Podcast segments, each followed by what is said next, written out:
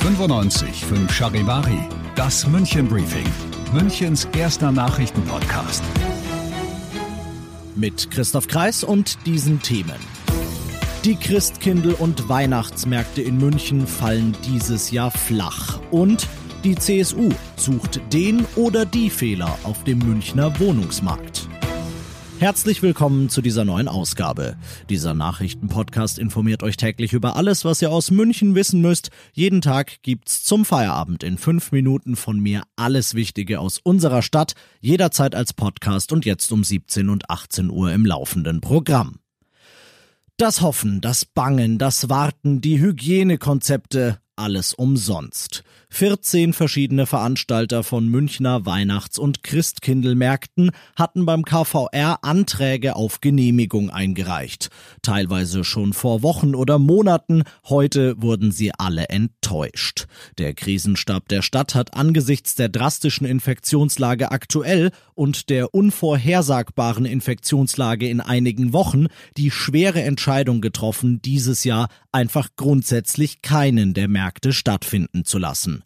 Überall, wo es sonst in München also normalerweise in der Vorweihnachtszeit und zum Teil ja bis in den Januar hinein nach Glühwein und Mandeln duftet, bleibt es dieses Jahr leer.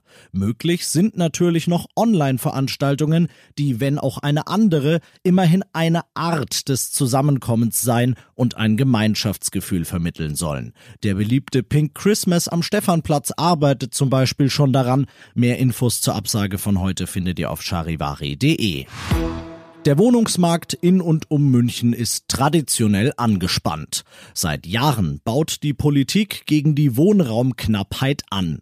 Die Stadt München hat allein in den ersten acht Monaten des Jahres über acht Prozent mehr Baugenehmigungen erteilt als im Vorjahr. Im Landkreis waren es sogar über 20 Prozent mehr. Und diesen Trend gibt es seit Jahren.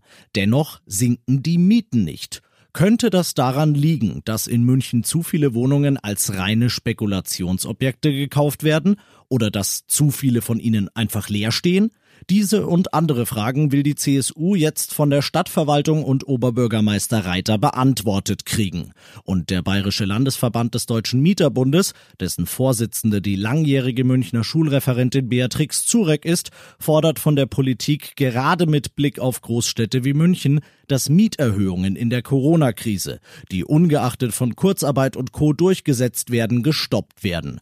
Die Erfahrung der letzten Jahre sagt eigentlich was anderes, aber vielleicht gibt es ja doch bald Besserung auf dem Münchner Wohnungsmarkt. Ihr seid mittendrin im München Briefing, Münchens erstem Nachrichtenpodcast. Und nach den München-Meldungen jetzt noch der Blick auf die wichtigsten Themen aus Deutschland und der Welt. Bisher ist von sechs Toten und über 200 Verletzten die Rede. In der Ägäis hat ein Erdbeben der Stärke 6,6 für einstürzende Gebäude in der Westtürkei gesorgt. Charivari-Reporter Dirk Zeitler. Staub steigt auf, als Häuser sich zusammenstürzen. Auf der griechischen Insel Samos und an der türkischen Westküste tritt das Meer über die Ufer. In der Millionenstadt Izmir bricht auf den Straßen Panik aus. Die Europäische Union und die NATO wollen nach dem schweren Erdbeben in der nördlichen Ägäis helfen. Die EU hält sich bereit, Unterstützung zu leisten, schreibt EU-Ratschef Michel auf Twitter. Auch EU-Kommissionspräsidentin von der Leyen und NATO-Generalsekretär Stoltenberg bieten Hilfe an. Die Behörden haben einen möglichen Komplizen des Attentäters von Nizza festgenommen. Der 47-Jährige soll vorgestern Abend, also bevor es zu dem Angriff mit drei Toten kam, Kontakt zum Täter gehabt haben. Frankreich ist unterdessen weiter im Ausnahmezustand, von dort berichtet Charivari-Korrespondentin Dorothea Finkbeiner. Nachdem gestern ein Terrorist drei Menschen in der Basilika Notre-Dame de Nice ermordet hat, sieht man nun wieder verstärkt in ganz Frankreich Soldaten vor Kirchen, aber auch Moscheen patrouillieren. Die Regierung befürchtet weitere Anschläge radikaler Islamisten. Der mutmaßliche Täter, ein 21-jähriger Tunesier, liegt weiter im Krankenhaus, konnte noch nicht zur Tat befragt werden. Er war wohl erst im September illegal nach Europa und erst vor wenigen Tagen nach Nizza gekommen, wo er dann den ebenfalls verhafteten 47-jährigen traf. Und das noch zum Schluss. Achtung, Achtung, dies ist kein Scherz. Morgen wird doch tatsächlich der Berliner Flughafen BER eröffnet. Er war sehr viel teurer als gedacht und angesichts der Corona-Lage ist es fraglich, wann und ob er jemals Gewinne abwirft. Aber nach 14 Jahren Bauzeit voller Pleiten, Pech und Pannen ist er immerhin fertig.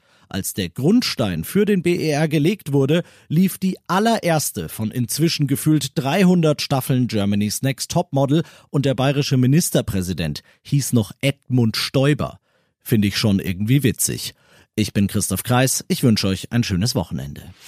95 5 Charivari, das München Briefing. Diesen Podcast jetzt abonnieren bei Spotify, iTunes, Alexa und charivari.de. Für das tägliche München Update zum Feierabend. Ohne Stress, jeden Tag auf euer Handy.